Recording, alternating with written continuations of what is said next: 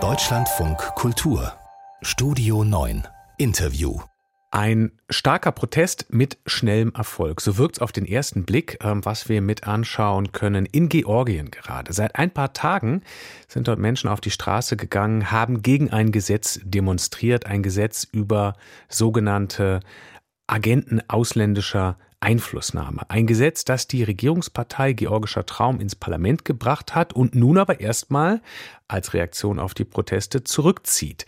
Wirkt nach einem schnellen Erfolg, aber vielleicht ist es ja auch ein bisschen komplizierter. Darüber und was das Ganze für Georgien auch für den Weg des Landes Richtung Europa, Richtung EU bedeutet, spreche ich mit Katrin Banach. Sie leitet die FDP-nahe Friedrich-Naumann-Stiftung Südkaukasus in Tiflis. Guten Tag, Frau Banach. Guten Tag. Dieses sogenannte Agentengesetz, ähm, es heißt immer ein Gesetz nach russischem Vorbild. Was genau wollte die Regierung denn da tun? Es ging darum, diejenigen Organisationen aus der Zivilgesellschaft und den Medien, die mehr als 20 Prozent ihres Einkommens aus ausländischen Quellen erhalten, zu einer Registrierung zu zwingen unter dem Label ausländischer Agent beziehungsweise in Georgisch ist das Synonym zu verstehen mit Spion. Nun muss man sich das so vorstellen, dass hier früher in der Sowjetzeit die Großeltern unserer Partner teils abgeholt wurden, gefoltert wurden, auch getötet wurden, wenn sie als ausländischer Spion bezeichnet wurden. Es ist also ein sehr, sehr sensibler Begriff und sehr diffamierend hier. Die Regierung gab vor, das aus Transparenzgründen zu machen. Ist es hier das aber so, dass eben ausländische Finanzen sowohl von Geber als auch von der Empfängerseite schon sehr transparent sind. Also man kann das alles öffentlich schon einsehen. So darf dafür also eigentlich kein, kein neues Gesetz. Mhm. Was ist dann ähm, die Motivation, die man dahinter vermutet, wenn es eben eigentlich aus Transparenzgründen gar nicht nötig wäre? Also nächstes Jahr stehen Wahlen an. Und ähm, der georgische Traum möchte natürlich auf jeden Fall sicherstellen, sie zu gewinnen.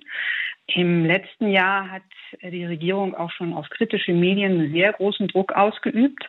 Wenn man sich den Pressefreiheitsindex von Reporter ohne Grenzen anguckt, dann kann man da sehen, dass Georgien tatsächlich innerhalb von einem Jahr fast 30 Punkte runtergesunken ist auf Platz 98 von 60. Das ist also gravierend.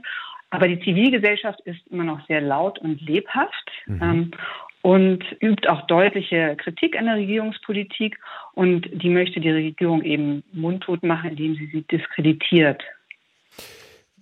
Die Zivilgesellschaft ist laut, sagen Sie. Ähm, gleichzeitig ähm, habe ich auch immer mal wieder so Sätze äh, gelesen von dem eben demokratischen, äh, hoffnungsvollen Weg Georgiens. Dafür steht dann aber die jetzige Regierungspartei Georgischer Traum so gar nicht.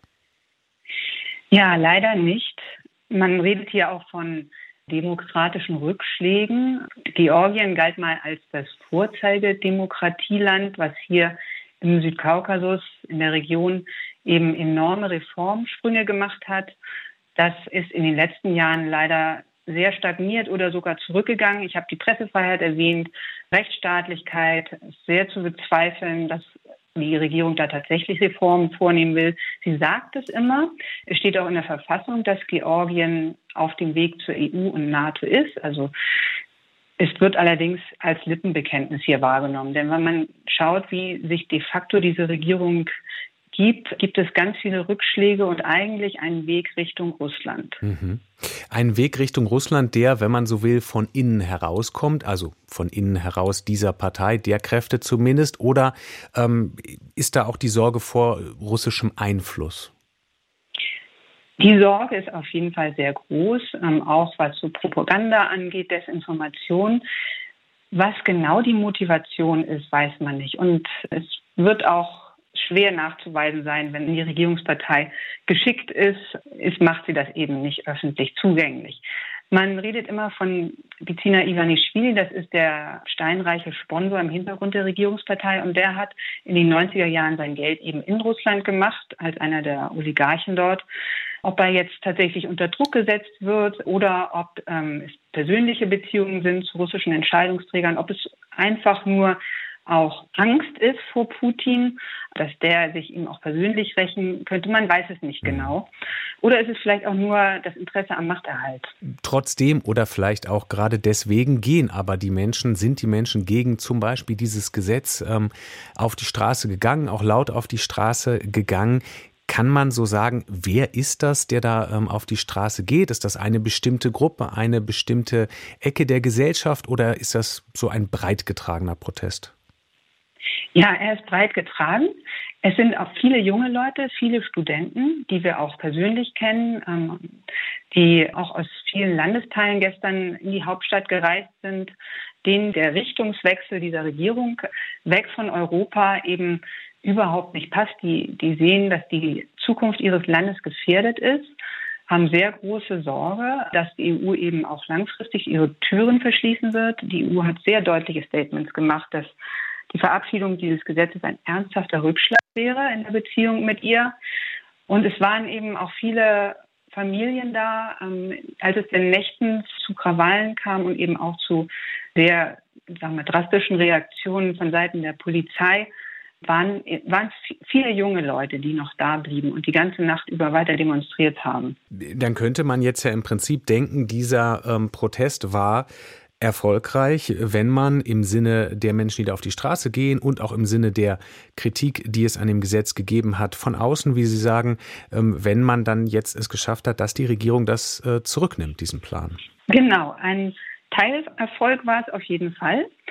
Und das ist wirklich eine Stärke der georgischen Gesellschaft, dass sie sich nicht mundtot machen lassen wollen, dass sie tatsächlich ihre Meinung offen kundtun. Die Geschichte Georgiens wurde schon häufig genau auf dem Platz entschieden, wo diese Demonstrationen jetzt stattfinden, auf der Rustaveli Avenue.